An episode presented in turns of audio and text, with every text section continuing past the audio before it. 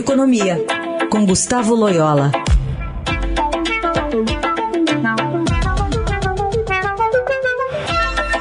Oi, Loyola, bom dia. Bom dia. Vamos falar um pouquinho sobre o cenário político aqui do país que está influenciando no dólar que quase fecha seis reais ontem, uma cotação super alta. Queria que você ajudasse aqui o nosso ouvinte a entender o que está contando nessa, nesse entendimento do mercado.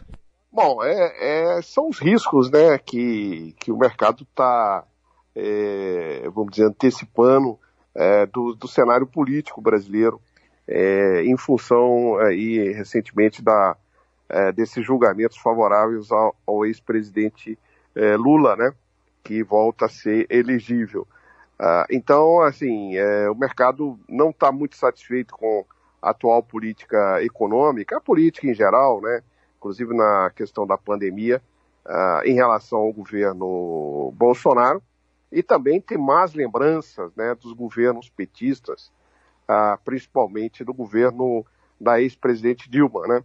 Então, é, vamos dizer, a perspectiva de uma eleição polarizada né, entre é, duas, dois personagens, os dois grupos aí que são uh, é, bastante é, vistos né, como negativos do ponto de vista principalmente da responsabilidade é, fiscal né, e da, da gestão é, das contas públicas, né, é, e de outros temas aí na área de, da economia, é, e também a antecipação de um processo eleitoral é, extremamente tumultuado, eu acho que isso compõe aí um quadro muito negativo para o país, né? E, enfim, ao lado dessa, desse atraso na vacinação, a relutância na adoção de medidas de distanciamento social é, e outras, uh, enfim, e outros problemas, né?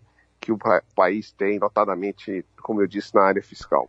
E Loyola, esse quadro aí que você desenhou pode ter algum impacto na sua visão para a semana que vem na reunião do do Copom, no momento que tem gente, empresas né, precisando de crédito, pode ter aumento de juros?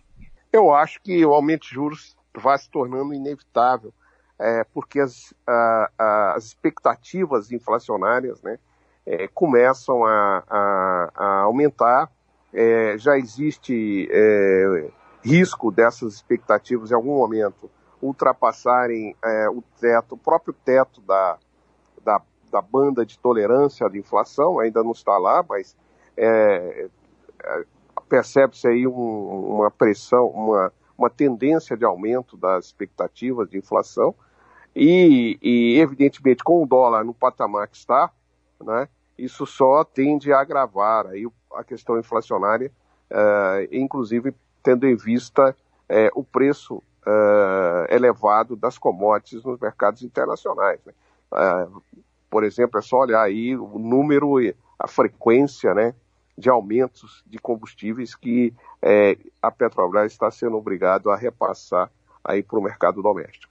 Esse é Gustavo Loyola, às segundas e quartas aqui no Jornal Dourado. Obrigada, Loyola. Até semana que vem. Até semana que vem.